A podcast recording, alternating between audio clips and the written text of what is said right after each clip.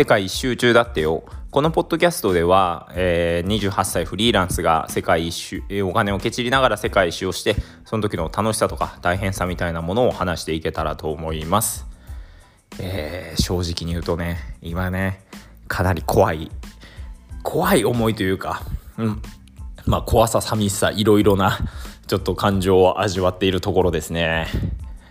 っていうのもね、えー、まあ、昨日話した通りバンコクを離れてうどん谷っていうところに来たんですよ。まあ来たのは良かったんですけどねいやーそこからいろいろいろいろあったわけではないんですけどいやなかなか不安要素がありますね。でまああのーまあ、どういう経緯とか、まあ、そこら辺を話そうかなと思うんですけどまず結構バンコクとそのうどん谷っていうところが離れていて、まあ、うどん谷っていうのが、えー、もうラオスの、まあ、バンコクの北にあるんですけどもラオスの国境付近にあるんですよね。バンコクよりもラオスの方がはるかに近いみたいな、まあ、そういう場所なんですよ。だから電車で結構時間がかかるっていうのは聞いてたんで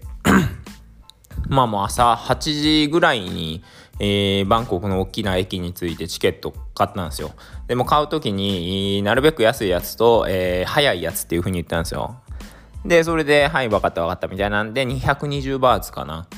なんで880円でチケット買えたんですよ。でもあのほんと格安なのがそれバンコクからあの到着時間見たら8時間なんですよ。まあ実質9時間かかったんですけどまあねその9時間の電車で9時間の距離で880円本当に公共交通機関安いなっていうのは実感しましたね。でその買った後にそのおっちゃんが言ってくれたんですよ。これあの基本的には立ちだからあのまあ席が空いてたら座っていいよって。震えましたよね。えもし埋まってたら俺8時間ずっと立っとんのと思って。どうしようと思ってまあでも買ったもんは仕方ないし安いのがいいって言っちゃったしと思ってはい分かった分かったみたいな感じで、えー、電車に乗りましたと。でまあ結論から言うとね正直ほとんどずっと座れました。まあっていうのをね、えー まあ周りの人が優しかったっていうのは大きいですかね。まあ、まずちょっと前に観光したアユタヤっていう観光都市に行ったんですけど、まあ、そこまででも結構席が空いててでまあなんだろうなタイ人の人はすごい真面目なのかな？その真面目なのかもしかしたらそれがルールなのか正直分からなかったんですけど全然席が空いてるのにみんな立ってるんですよ。なんか多分立ちのチケット買ったからだと思うんですけどまあでもなんか僕はその説明受ける時にいなかったら座っていいって言われたような気がしてたんでまあぴょこっと座ってたんですよ。ただねそのああいうタヤに着いた時にねその席の主が来てあれ？みたいな感じになっててあごめんごめん間違えたって言って立って。でそっからうわこっからどうなんねやろうと思ったんですけどまあ土地大きな都市に何個かぐらい寄ったらみんな降りるやろと。思っていたらまあそっから1時間ぐらいかな。全然みんな降りなくてもうどうしようかなと思って周り見渡したらもう床に座ってる人も結構いたんでまあもういいやと思って僕も床に座ってずっと本読んでましたね。でそうしたらあのー、まあバックパック背負って背負ってたというか、まあ、横に脇に置いてたんでぶっちゃけ邪魔だったんですよね多分それが。まあ、あと荷物もでっかいしっていうので駅員のおっちゃんがあそこ一席空いとるからあそこ座ってこいみたいなこと言ってくれてでまあ本当は僕も座りに行こうかなと思ったんですけどそのねまあパッと見年配そうだなみたいな人が座ってたんで、まあ、あのおっちゃん行けよとずっと僕は思ってたんですけどまあせっかく駅員のおっちゃん言ってくれたからいいやと思ってまあそこに座りましたね。ただね本当にまあ上の荷物置きみたいなのがすごいちっちゃくてバックパック置けなかったし、えー、座席がねほんと狭いんですよ。なんでも足を救急に詰めてでしかもトイレの横だったんで人通りがすごいあったんですよ。なんでもうずっとバックパックをこう自分の脇になるべく寄せてでがたいのいい人が来たらもうちょっと自分の膝の上に置いてっていうのを繰り返してたらね、えー、結構疲れましたね。まあ、あとシンプルにえ あのー、まあ1時間経ってたから合計8時間か。まあ、8時間座ってるとケツ痛くなりますよねしかも狭い空間で足もなかなか伸ばせないってなったらなんでまあずっと周りの風景まあもうシム切れちゃってあのプリペイド型なんでその何日まで使えるみたいなやつだったんですけども切れちゃったんで仕方ないって言ってもずっと周りの風景見て。でさすがに1人の時に寝たくはないなと思ってたんですけど周りもみんな寝てるしもう僕もちょっと耐えられなくなったんで普通に寝ちゃいましたね。でまあ言ああとそれと思ったのが本当にタイってバンコクが多分バンコクに関しては東南アジアトップクラスで発展してるんですけどそれ以外のところって本当にど田舎だなと思いましたね。まあ、もしかしたらそのバスの経路がずっとそういうあんまり大都会を通らないいやまあ多分北に行く北の主要都市は全部回るはずだったんでまあ通ったはずだとは思うんですけど、本当にそれぐらいバンコクが特に発展してるなっていう感じでしたね。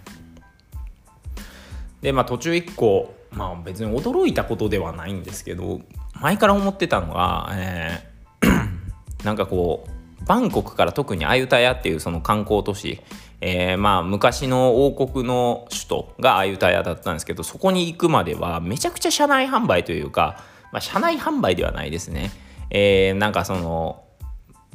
なんかこう外からおばちゃんが入ってきて物を売って出ていくみたいなのがいっぱいいるんですよ。まあでもそこの時間まあその距離だししかもね、えー、まあねそれ、まあ、昼頃ならもうちょっと買う人もいるのかもしれないですけども観光客も別に全然買わないんですよね現地の人がたまに買うぐらいのなんでなんかでしかもその区間は多分人が多いからか知らないですけどそういうね、えーご飯とか、えー、飲み物売るおばちゃんとかめっちゃ来るんですけどなんか別にそんな今いらんのになっていう感じなんですよね。でそれで電車走ってたら昼頃ぐらいになんかこう途中で止まった駅で、えー、おばちゃんが乗ってきたんですよ。でご飯売り始めたんですよ。もう一瞬で売れてたんですよね。もうそのなんかこのその区間になると何て言うんだろうな。そのバンコクからアユタヤはその車内販売のおばちゃんがめっちゃいるんですけどそれ以降全然いなかったんですよね。で、まあ、そこからお昼時になっても全然いないしっていうのでそのある駅に泊まっておばちゃんが乗ってきた時はもうみんな買って一瞬ですっからかになってましたね。なんかこうまあねもちろんそのあゆたやからバンコクって言ったら観光客は多いしでまあ利便性もそのね売るおばちゃんたちにとっての利便性もいいから仕方ないのかもしれないんですけどなんかもうちょっと売る期間と売るなんだろうな場所とかえー、なんか見極めたらもっともっと売れるのになっていうのを思いましたね。でまあ本当に寝て起きて本読んでぼーっと外を見てっていうのを繰り返して9時間経ってようやくうどん谷というところに着きましたと。いうことで、えー、宿に入ったんですけどこの宿がねいやなかなか不安要素でしたね。まず見た目がね非常によろしくない。えー、本当にぶっちゃけマジでなんかあのホラー映画に出てくる精神病棟みたいなそういう見た目してるんですよ。なんかこう想像つきますかね。で僕が着いたのが18 7時18時ぐらいかな歩いてきたんですけど駅から。まあ駅から20分ぐらい歩いたんですけどまあでも周りはまだね、えー、西日があって明るかったんです夕日があってこう明るかったんですけども中がすごい暗いんですよね。本当にそのしかも共用スペースみたいなところがすごい暗いんですよ。うわ嫌だなと思って。でまあ宿の人に話してまあ英語もあんまり通じずなんで途中翻訳みたいなの使ってくれてまあ説明してくれたんですけどまあ別に宿の人はねめちゃめちゃかまあ普通感じはまあ普通でしたね。で部屋もねえー、個室だと。まあ個室は普通は高いんですけど、まあ、うどん谷っていうことと多分ここの場所的なものもあって、えー、バンコクのドミトリーっていうその何人かの相部屋と一緒ぐらいの値段でした。800円だったんで一緒ぐらいの値段っちゃ値段なんですけど。うーん。本当になんか嫌な感じだなっていうのはしましたね。あぶっちゃけね別に今来て、まあ、夜今過ごしてるわけで危ないことはないんですけど本当に雰囲気ってすげえ大事だなっていうのを痛感しましたね。まあ、値段個室、えー、で、まあ、w i f i は弱いですけど一応ある。で駅から徒歩15分条件だけ考えればめちゃくちゃいいんですけどそれでもなんかこういてあの安心感がないっていうのはなかなか恐ろしいことだなっていうのを実感しましたね。しかも特に僕あのバンコクに3週間いたんいたしその宿がまあね昼間光入ってくるし共用スペースがすごい大きくてこう人が集まるところなんでこう何かしら友達をすごい作りやすい環境だったんですよね。でまあ誰かしら顔合わせたら「へい」みたいな。で話し始めるみたいな感じなんですけどここの宿しかも海外海外の人というかもう僕だけしかいないんじゃないかなっていうぐらいなんですよ。なんでそのまあほんなんかもういろいろ考えてたらね、えー、もし僕がこうえー、て言うのかなゲストハウスとかを作るなら共用スペースは必ず明るくしてでその人が集まりたくなるようなまあ例えばコンセントを設置するとかそういうビリヤードとか遊び台とか置いておくとかネットフリックスつけておくとかなんかそういうのは絶対するなっていうのをここに来て実感しましたね。でねなんかね周りの雰囲気もねあんまりなんか僕の感覚だと良くないんですよね。でもこれすごい感覚の話なんですよ。っていうのもあのまあその宿が、まあ、別に駅から近いっちゃ近いですけど川をがっつり挟んでってで川を渡ってこそのホテル側にホテル側とか駅側があるって感じなんですよ。で駅の前はすごいこうわちゃわちゃしてたんですよね、えー、いろんな屋台とかあって。まあなんだろうこう高そうなホテルとかもあってこう観光客とか現地の人もご飯食べて満足みたいな、まあ、そういう明るいところなんですけどこの川渡った瞬間すごい暗くなるんですよね。でまあ民家は結構あるんですけどでまあ道路とか別に舗装はされてるんですけどなんか雰囲気が良くないなっていうのを僕は結構感じますね。っていうのもそのカンボジアの、えー、アンコールワットのある都市シェムリアップっていうところでも僕1泊150円ぐらいの宿でもうめっちゃくちゃ民家の中に民家のところにポツンと1軒だけホステルがあるっていう場所に泊まってたんですけどそこは道路も全然舗装されてないし野犬多いしみたいなで夜真っ暗やしっていうところなんですけどなんか別にその嫌な感じだなみたいなのはしなかったんですよ。なんでこれは本当に感覚の話になるんですけどなんかこういるとちょっとそこにいると神経がちょっと逆立つみたいなそういう場所にちょっとこうあんまりなんか長い長居はしたくないなっていうところに宿を取っちゃいましたね。まあ、何なんだろうな別に、まあ、結構ねそのバンコクに長くいてそのバンコクがすごい安心空間になっていたのがそのその安心空間を離れてでしかも新たな場所に来た安心空間ホステルがあまり、えー、なんかこう明るくないっていうのは大きいと思うんですけどただ全体的になんか、うん、落ち着ける場所ではないなという感じですね。まあ、でそもそもなんでね、えー、まあ、そのままラオス行きゃよかったやんって話だったんですけどそのうどん谷っていうところがその昆虫食が多いっていう風にねタイに駐在してる人から聞いたんですよ。なんでそのいろんな昆虫食食べてみたいなと思ってここまで来たんですよね。途中チェンマイとかすごい有名な都市とかも全部吹っ飛ばしてこっちに来たんですけど。ただねやっぱ駅前にすごいいっぱいやあの屋台はあるんですけど昆虫食あんまりなかったですね。やっぱりもうまあそこら辺はね観光客特に観光客に向けているっていうのもあるんでしょうしやっぱ現地の人も食べなくなってきてるっていうのもあるんでしょうし。で1軒だけ見つけたところはもう全部もうすでに食べたやつだったんであもういいやと思って、えー、結局買わなかったですね。ただここ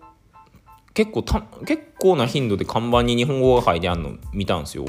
でこんなところ日本人そんな来んのかなと思ってたらマップ見たらトヨタっていうのがあってあ多分トヨタの工場あるんだなと。それで働いてる人結構いるんだなっていうふうに想像しましたね。あとびっくりしたのが結構てか普通に内陸側全然その近くに海があるっていうわけではないと思うんですけどすごい海鮮が多いんですよ。なんならサーモンとかもこう生で売っててそのなんかちょっとタレつけて食べるみたいなのもいろいろあって。うん。なんでまあでも食は豊かでしたね。その昆虫食に関しては別に特に何もなかった、まあ、もしかしたら別の場所とかもっとニッチなところに行けばあるのかもしれないんですけどパッと見なかったんですけど、まあ、その代わり海鮮はすごい多かったですね。で一回ねそのイカ焼きみたいなのがあってあちょっと食べてみたいなと思って。でなんか生のやつと焼いてるやつがあって何の違いなんだろうみたいなんでちょっと質問したら英語でなんか全然向こうわからないみたいで「へっ」みたいな感じで鼻で笑われたんですよ。でね宿にチェックしあチェックインした後ででしかも周りの雰囲気見てあんま良くないなと思ってたんでわ人の感じまで悪いんかよここはと思ってなんかはあと思いながらで結局買ったイカ食べてたらめっちゃうまいんですよねあのおばちゃんなんかめちゃくちゃ鼻で笑いやがったくせに料理はめちゃくちゃうまいやんけっていう風になちょっと複雑な気持ちにはなりましたねまあそういう感じでうどん谷にはあと まあ明日一泊してで明後日、えー、ラオスに行くっていう感じなのでまあねいい場所だったら全然長いとかはしたかったんですけどこれは長いはなしかなとそのままラオスに行って、えー、ラオス楽しみたいなともうラオスについては正直本当に何も知らないんでもう首都がビエンチャンっていう名前っていうのをマップで知ったぐらいなんで、まあ、正直ワクワクしてますね。まあ本当に何のイメージもないので、まあ、ちょっとぐらいね調べていかないといけないんですけどまあ、えー、次の、えー、旅が、えー、楽しみだなということで今日は終わります。さよなら。